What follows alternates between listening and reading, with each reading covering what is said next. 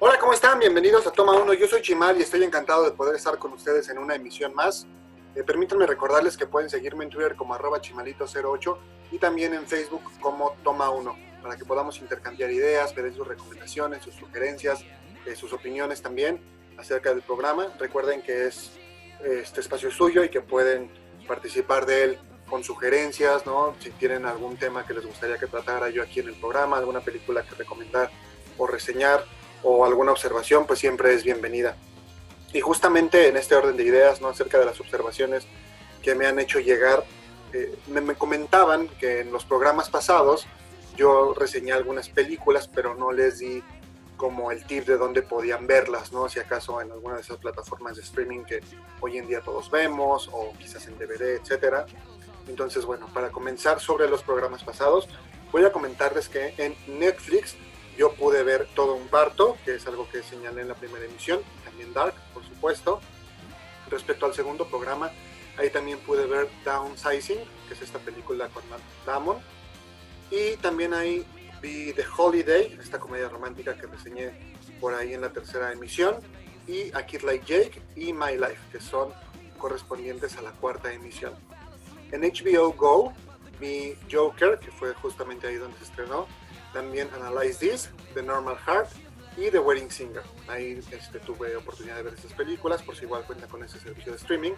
En Amazon Prime Video, eh, por supuesto, Good Omens, esta serie que también platicamos en la segunda emisión.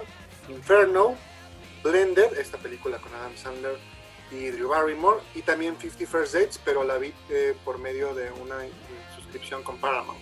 Entonces esa tiene un costo extra, pero creo que hay una suscripción de 7 días gratis. Y también hay vi The Matrix. Y bueno, finalmente también en Click, ¿no? que es por medio de, este servicio en el que pagas la renta de, la película, vi Serpico, porque la tenía en DVD pero estaba muy mal grabada, entonces pues no, no, no se disfrutaba. Y también ahí vi Remember the Titans, entonces para que lo puedan checar si gustan. La que sí no vi en ninguno de estos servicios de streaming porque eh, la tengo en DVD es Mavion Ghost, ¿no? esta película que platicamos a propósito también de A Kid Like Jake, pero bueno, igual si la pueden conseguir verla por ahí en línea, es una película que vale mucho la pena ver. Y eh, pues igual sobre este tema de las aclaraciones que hay que hacer acerca de emisiones pasadas, hay otras tres que me gustaría platicar eh, con ustedes. La primera es que Priyanka Chopra está casada con Nick Jonas. Yo les dije que no sabía con cuál de los Jonas Brothers estaba casada, pero ya averigüé y les traigo esta información para ustedes. Asimismo, ahorita que platicábamos de Kid Like Jake, eh, lo mencioné, pero quizás no quedó demasiado claro esta película está a su vez basada en una obra que el mismo que escribió el guion de la película hizo en 2013. Es una obra que lleva el mismo título y que por supuesto trata el mismo tema. Entonces para que pues lo puedan tomar en cuenta. Y finalmente, también hace rato que hablamos de Adam Sandler, en la tercera emisión la canción de Israel Kamakabi Volé, eh, yo la presenté como Over the Rainbow, pero en realidad este tema, este popurrí se llama Somewhere Over the Rainbow ya que se compone de la canción justamente Over the Rainbow y también What a Wonderful World, en esta versión que hizo este músico hawaiano hace ya algunos ayeres. Pero ya que, aclaramos todo eso, creo que es tiempo de entrar en materia y empezar a hablar acerca de cine, acerca de las películas que pude ver en los últimos días. Y hoy justamente es un programa un poquito diferente porque vamos a hablar de películas o de cierto género de películas o tipo de películas que no he hablado anteriormente. Pero antes de, entrar justo de lleno a ese tema, hace unos días estaba yo hablando por teléfono con papá y, me dice, oye, este, te quiero recomendar una película que vi en Netflix, me encantó, eh, es de las mejores películas que he visto en los últimos días, ¿no? Y yo, ok, ¿cuál es? Y me dijo, es una que se llama Wonder. Y yo dije, ah, claro, sí, ya, ya la vi, ya la conozco. Eh, seguramente si ustedes pues están ahí navegando en Netflix en los últimos días, habrán visto que se estrenó esta película protagonizada por Julia Roberts, Owen Wilson y Jacob Tremblay, ¿no? que es una película ya del año 2017, ya tiene bastante tiempo, y que yo le dije papá, ah, sí, ya, ya la vi. Mi papá estaba muy conmovido por la película, le gustó bastante, no puedo quizás entender por qué, pero entonces me lo mencionó y me dijo, tienes que verla, está increíble y, demás. ¿no? Y le dije, ya la vi, ya la vi hace tiempo, de hecho, cuando yo la vi, en ese entonces se había estrenado justamente en Prime, ya tendrá año y medio, quizás dos años que, que la vi yo aquí en casa, pero bueno, eh, acepté su sugerencia, ¿no? Y de pronto dije, bueno, pues me la voy a, me la voy a aventar otra vez para rememorar sobre, sobre de qué va y poder justamente ofrecérselas a ustedes como una reseña, si es que no la han visto ya y si quizás pensaban verla y no se habían convencido, pues que a lo mejor mi opinión ayudará un poquito a tomar una decisión. Es una película que a la vez igual está basada en un libro, un libro que, que fue escrito en 2012 por Raquel Palacio, una escritora eh, colombiana, el cual trata la historia, bueno, eh, Wander trata la historia de un niño que se llama Ogi, que nació con un síndrome, un síndrome que congénito por el cual tiene una deformidad facial.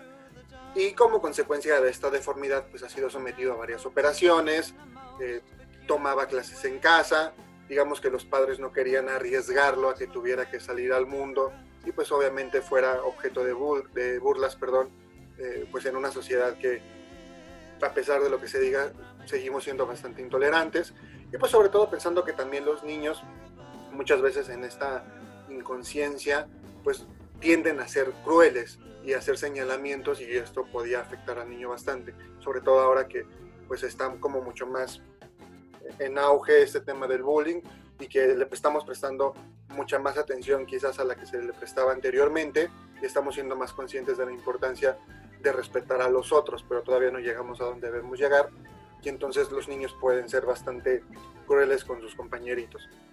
Es por ello que Ogi no va a la escuela y justamente la película empieza eh, en este momento en que los padres del niño deciden ya mandarlo a la escuela, integrarlo a la educación primaria. Ellos viven en Nueva York. Los padres del niño son justamente Julia Roberts y Owen Wilson. Y el pequeño es interpretado por Jacob Tremblay, como ya mencioné anteriormente, que recordarán quizás por su actuación en La Habitación, que le valió pues, varios aplausos de la crítica, aunque también ha hecho por allí algunos bodrios, como fue la última entrega de Depredador.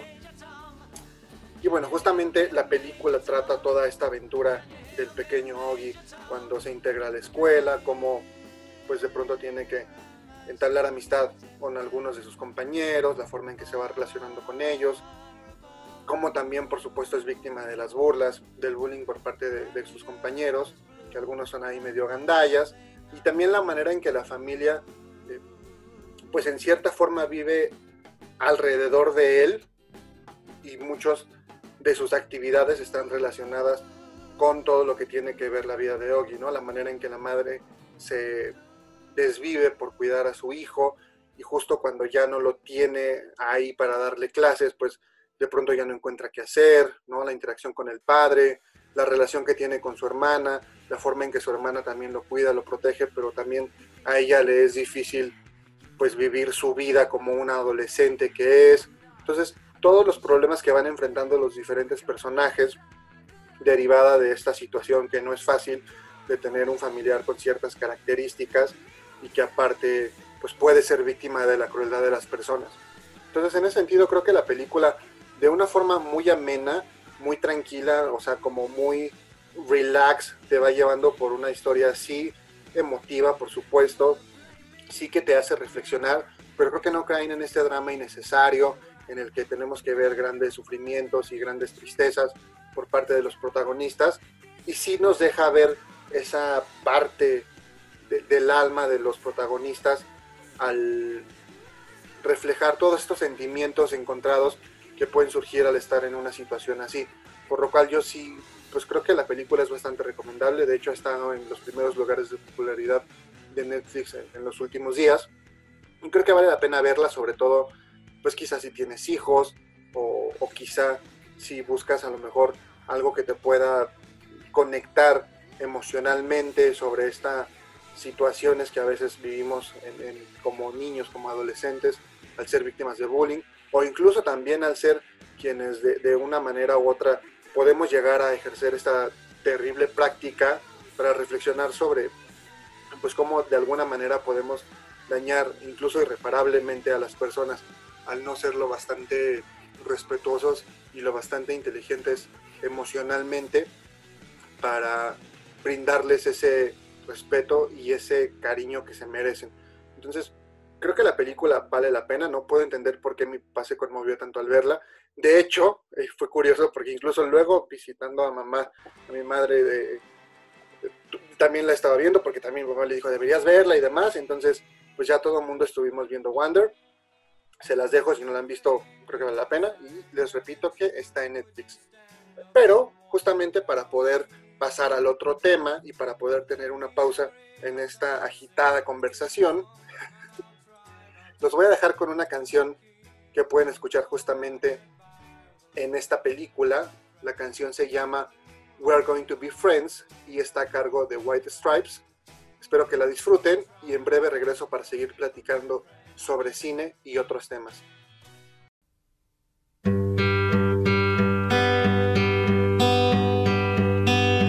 Fall is here, hear the yell, back to school, ring the bell, brand new shoes, walking blues, climb the fence, books and pens. I can tell that we are gonna be friends.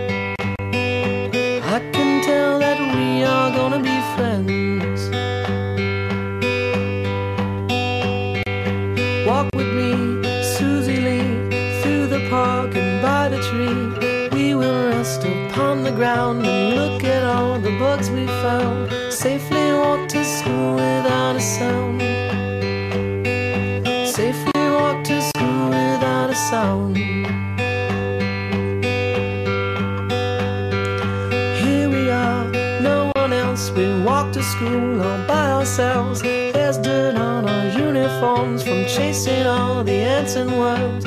We clean up and now it's time to learn. We clean up and now it's time to learn. Numbers, letters, learn to spell. Nouns and books and show and tell. Playtime, we will throw the ball. Back to class, through the hall. Teacher marks our hide against the wall. Teacher marks our against the wall.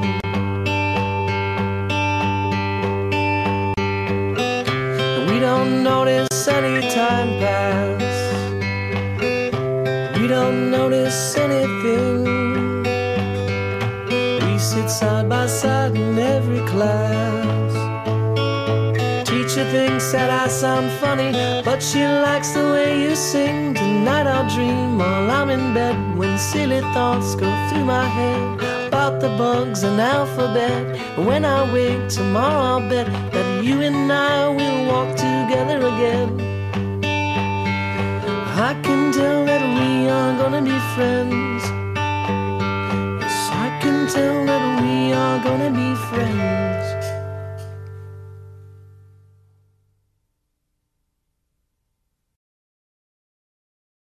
Estoy de vuelta después de haber escuchado We Are Going to Be Friends a cargo de los White Stripes. Espero que hayan disfrutado esta canción que justamente aparece en Wonder, la película de la cual estábamos platicando hace unos momentos. Pero bueno, para cambiar de tema y abordar un tópico que quizá no he abordado mucho en este programa, por ninguna razón en particular, eh, pero que no lo he hecho, les voy a platicar que el pasado 12 de agosto se celebró un aniversario más del nacimiento de Mario Fortino Alfonso Moreno Reyes, también conocido como Cantinflas. Y justamente en la emisión pasada yo tenía la idea de platicar sobre una película de Cantinflas que vi recientemente, pero por temas de tiempo y demás, pues ya no alcancé a platicar de eso en ese podcast.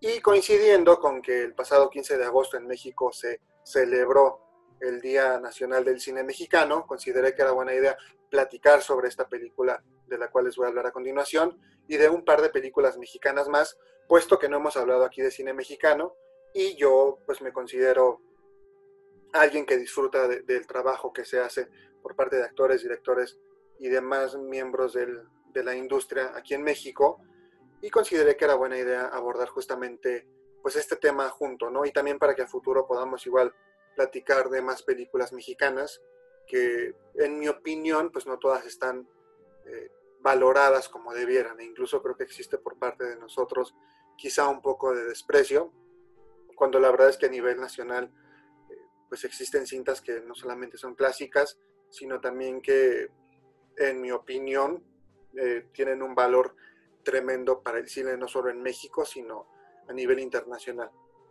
Pero bueno justamente hablando de Cantinflas su trabajo la verdad es que siempre me ha parecido bastante bueno. Disfruto de ver las películas de Cantinflas, además de que, pues como personaje creo que es icónico Y una de las películas que más me gustan de él es El bolero de Raquel.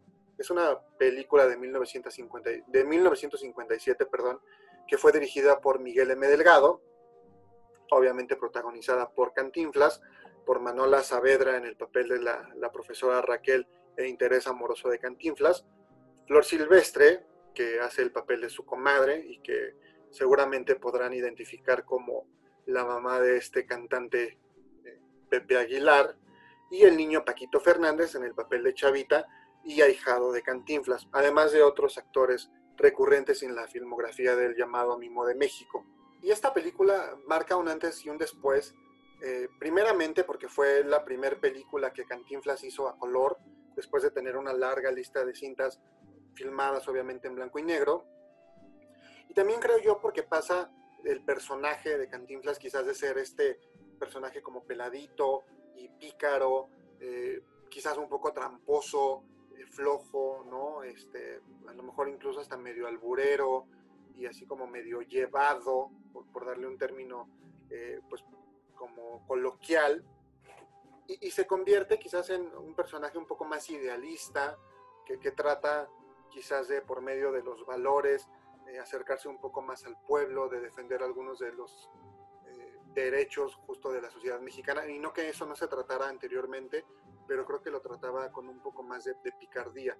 Y a partir justo del bolero de Raquel, incluso lo podemos ver en personajes eh, como un sacerdote, por ejemplo, como un profesor, o, como un hombre sí sin, sin una profesión y quizás sin educación, pero con todo este deseo de superarse. Mientras que quizá en las anteriores podíamos ver un Cantinflas pues como un poquito más eh, flojo, como un poquito más dejado y por supuesto como ya mencioné como más pícaro. Personalmente no soy tan fan de las películas de Cantinflas a color, prefiero las que son grabadas en, blanco y negro, incluso antes de que se hiciera esta famosa operación de rostro de la que tanto se ha hablado. Pero pues creo que vale la pena revisar la filmografía de, de un artista como Cantinflas, eh, particularmente el bolero de Raquel me parece súper divertida, me encanta esa secuencia del baile, ¿no? Justamente con, con la música de fondo del bolero, ¿no? Que es de, de, Ravel y que hacen este juego de palabras. Creo que es una, una secuencia magnífica, creo que también la actuación de Cantinflas es, es, bastante buena y si bien si entra en ese terreno sentimental en cuanto a la relación familiar y esta dinámica padre-hijo que tiene con su ahijado, sigue conservando justamente esta picaresca y esta pues sabor como eh, pues como de barrio, ¿no? Como del peladito que tenía anteriormente. Entonces, pues le recomiendo que la vean.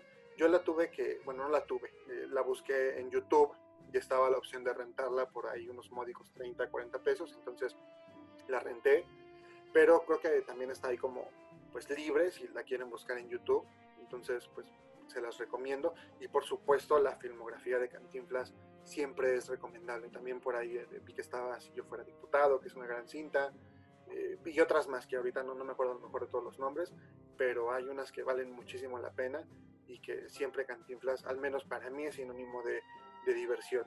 Y justamente recordando ahorita esta secuencia del baile en el bolero, en el bolero de Raquel, en la película Cantinflas, que justamente es una película biográfica sobre Mario Moreno, al final de la película se recrea esta secuencia con Oscar Jaenada en el papel principal. Y, creo que vale la pena platicar así nada más rápido sobre esta cinta, igual para que puedan tener una referencia. Oscar Jaenada, Jaenada, este actor español que muchos criticaron que porque iba a interpretar a Cantinflas, si ni siquiera es nacional, creo que lo hizo bastante bien, interpretando justamente a Cantinflas y, ahí va justamente mi, pues, reseña o los comentarios que yo tengo sobre esta película, que a mí en lo particular no me encantó. Y no me encantó por lo siguiente. Creo que yo esperaba ver más sobre Mario Moreno, sobre su vida personal, ¿no? sobre el hombre y no tanto sobre el personaje. Porque si bien el personaje es súper importante, creo que también vale la pena separarlos y verlos eh, a cada uno como lo que es. Y si bien el personaje seguramente llegó a superar al hombre, pues el hombre fue quien lo creó y gracias al hombre es que el personaje cobraba vida. Entonces, me hubiera encantado a mí ver un poco más sobre la vida de Mario, eh, saber sobre sus temores, saber sobre sus inseguridades, saber también incluso sobre sus alegrías, poder ver un poco más cuáles eran sus inquietudes, cuál era su vida tras bambalinas, ¿no? Un poco quizás como lo que vemos en la película Chaplin con Robert Downey Jr., ¿no? Eh, creo que habría valido la pena poder eh, ver que ahondaran en ciertos temas que quizás solamente se tocaron de manera muy superficial, y no por el morbo, sino por tener la oportunidad de conocer al hombre y al artista, pero sin tanto el personaje. Y de pronto en la película noté que se hacen como mucho estos, o se recurre mucho a recrear escenas de películas que ya vimos con el Cantinflas real, y entonces tenemos ahí a Oscar Jaenada haciendo estas secuencias que en mi opinión pues no aportan demasiado. Entonces, esta película creo que, digo, no es así como para el Oscar, tampoco es como para desecharla y no verla, pero pues si, quieren ahí a lo mejor revisar un poquito de manera muy superficial la vida de Cantinflas, pues podrían verla. Es una película del 2015, perdón, que incluso eh, pretendían que representara a México en los premios Oscar en la categoría de mejor película extranjera, sin embargo, pues no logró eh, ni siquiera calificar entre las precandidatas. Entonces, creo que la cinta se queda corto, quizás en narrar pues la vida de un grande como fue Cantinflas, pero pues no estaría de más a lo mejor echarle un vistazo. Es así, no les puedo decir dónde la puedan encontrar porque no, no la he visto en ninguno de estos servicios de streaming. Y justamente ya ha entrado en gastos o, ya ha encarrerado el ratón, como diría Bart Simpson, pues ya viendo películas mexicanas, dije me voy a seguir con, con otros clásicos de otro grande del cine nacional, y me refiero por supuesto a Pedro Infante, eh, conocido como eh, el, ídolo, el ídolo de Guamuchil, perdón, este pues, cantante, actor sinaloense que dejó huella en el cine mexicano.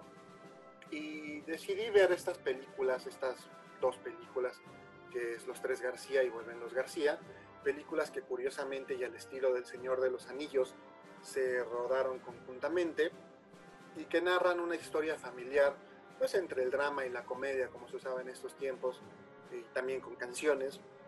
La primera, esta película que cuenta la historia de tres primos, tres primos hermanos que viven en un pueblito que se llama San Luis de la Paz y cada uno es interpretado por estos actores. Eh, bueno, primero Pedro Infante como Luis Antonio García, Abel Salazar como José Luis García también y Víctor Manuel Mendoza como Luis Manuel García, todos primos, todos nietos de Sara García, que, en la película hace el papel de doña Luisa García y pues como pueden ver todos son García. Y son tres primos que pues no se llevan bastante que no se llevan, eh, perdón, nada bien, que constantemente están ahí en grescas peleándose, se caen cortos, se insultan eh, y pues siempre tienen como esta idea de que pues nada más debe quedar uno porque tres García son demasiados.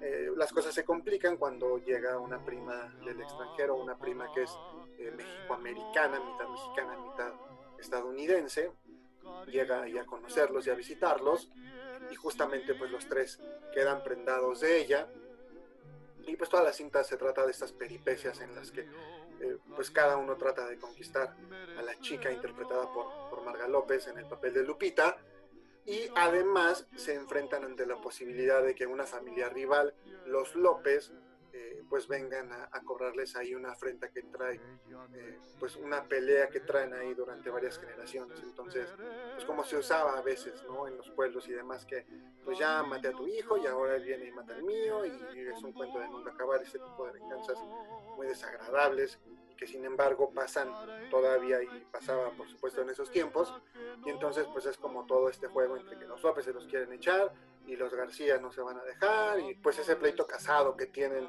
ambas familias pues no, no puede parecer que tenga buen término, sin embargo eh, se concluye la película ahí de una manera incluso a lo mejor un poquito absurda, pero pues con la usanza de esos tiempos, es decir, pues mediante las canciones, mediante las bromas, un humor peculiar de ese tipo de películas que yo en lo particular disfruto y, pues disfruto también porque en cierta medida crecí viendo las películas de Pedro Infante, entonces eh, pues es una película de esos tiempos, con los temas de esos tiempos, en las que incluso hay un machismo que hoy sería imposible ver en pantalla, eh, afortunadamente también, pero que refleja pues parte de lo que era el México de esos tiempos y la idea que existía eh, pues en la sociedad sobre lo que significaba pues por supuesto ser hombre, sobre lo que significaba ser mexicano y sobre lo que significaba incluso el amor.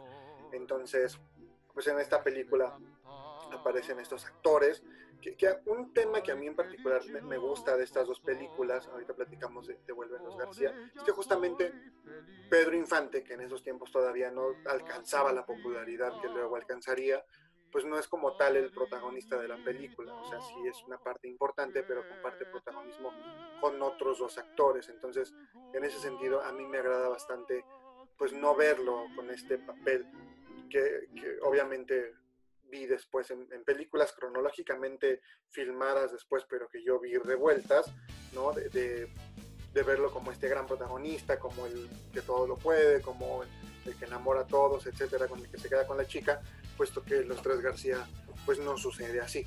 Y vuelven los García, es la continuación de esta película en la que ellos se enfrentan a una desgracia familiar, la abuelita por ahí pues justamente es asesinada por uno de los López que todavía quedan y pues ellos obviamente tendrán que vengar la memoria de su abuela, cada uno tiene ahí sus propias tribulaciones.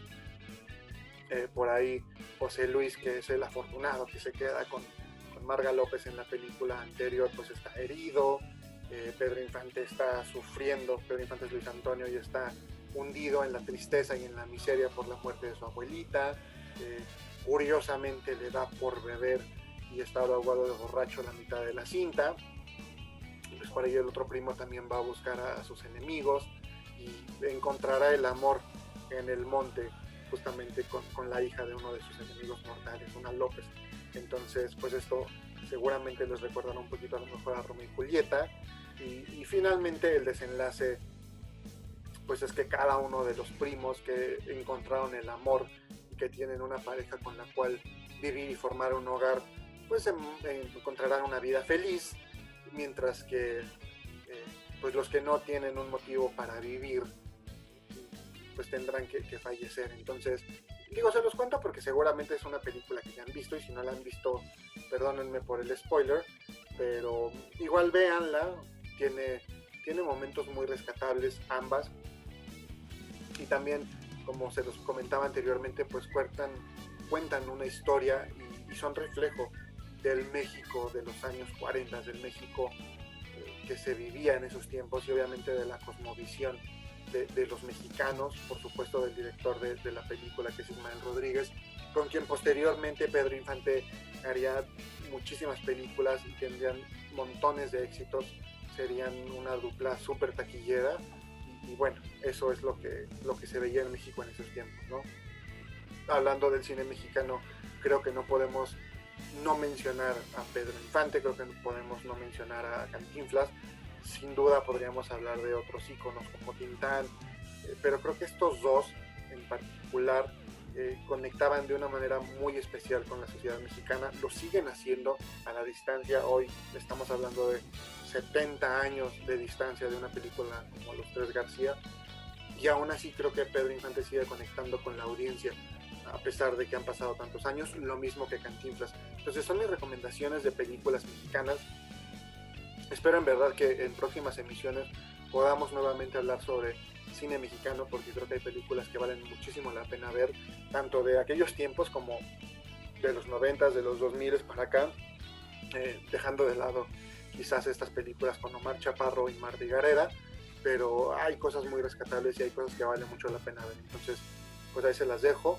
Igual me gustaría que escucháramos una canción, invitarlos a escuchar una canción a cargo de Pedro Infante que aparece en, esta película de los tres García cuando le llevan serenata a la abuelita por su cumpleaños. Es una canción que se llama Dicen que soy mujeriego. Espero que la disfruten. Espero que, les guste y regreso en breve ya para cerrar el programa y platicarles sobre un libro que me gustaría recomendarles.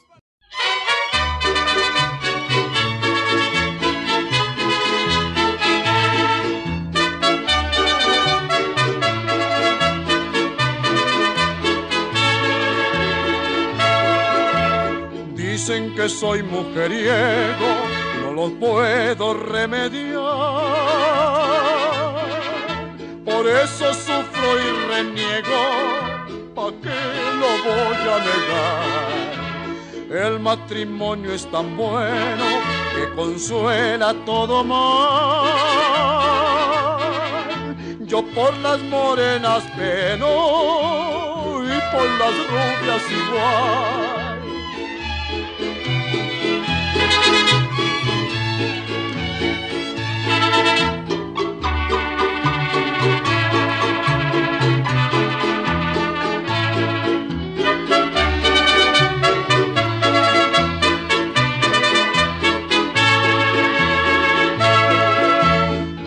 Nariz de una chatita es del fuego la señal. A la hora de la cita no deja ni respirar. Si la chatita es trompuda, para mí es monumental. Así no me cabe duda que es producción nacional.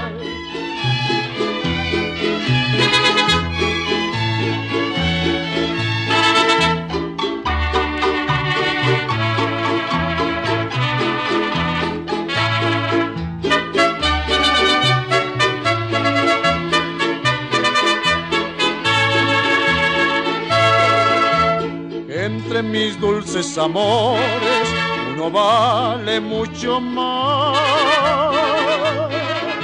Que me quiere sin rencores de mi baraja y serás una viejita muy linda que no creo yo merecer. Con su corazón me brinda el más divino querer. Tal esta canción? ¿Les gustó? Espero que sí, a mí personalmente me gusta bastante. Y no por todo este relajo de andar con muchas mujeres, sino porque pues siempre me ha gustado como canta Pedro Infante y creo que eh, pues es este reflejo de lo que muchas veces veíamos en sus películas. Que curiosamente Pedro Infante pues no era así un gran bebedor como muchas veces se muestra en la mayoría de las películas que protagonizaba. Justamente envuelven los García que se la pasa ahogado de borracho la mitad de la película, más bien era bastante deportista, lo que sí, sí le gustaban mucho las mujeres y al parecer eh, pues tuvo por ahí varios romances muy sonados antes de su muerte. Pero, eh, pasando a otro tema, y en la misma dirección, en el mismo orden de ideas que hemos tenido al hablar de obras mexicanas, me gustaría recomendarles un libro, que por cierto es uno de mis favoritos, es la obra que consagró a Luis Espota como novelista y eh, lleva por título Casi el Paraíso. Es una novela que se publicó en 1956 que cuenta la, historia y las aventuras del príncipe Ugo Conti, un príncipe italiano, su historia de origen, por supuesto, y también su llegada a México para, mediante justo esta interacción que él tiene con la sociedad mexicana, pues hacer una crítica de, la sociedad de aquellos tiempos en México, una crítica que a mí en lo personal me parece que sigue siendo muy actual, pero no solo para la sociedad mexicana, sino para la sociedad en todo el mundo. Creo que es una obra muy rescatable, además de que tiene una lectura muy fácil, eh, los personajes pues están como muy bien delineados, e inmediatamente puede existir una identificación con ellos por parte del lector, eh, y bueno, el, personaje, los personajes principales, en particular el príncipe y su protector, que se llama Francesco me parecen deliciosos, creo que es una obra que, que, vale la pena leer. Y también tiene una continuación que se llama Paraíso 25.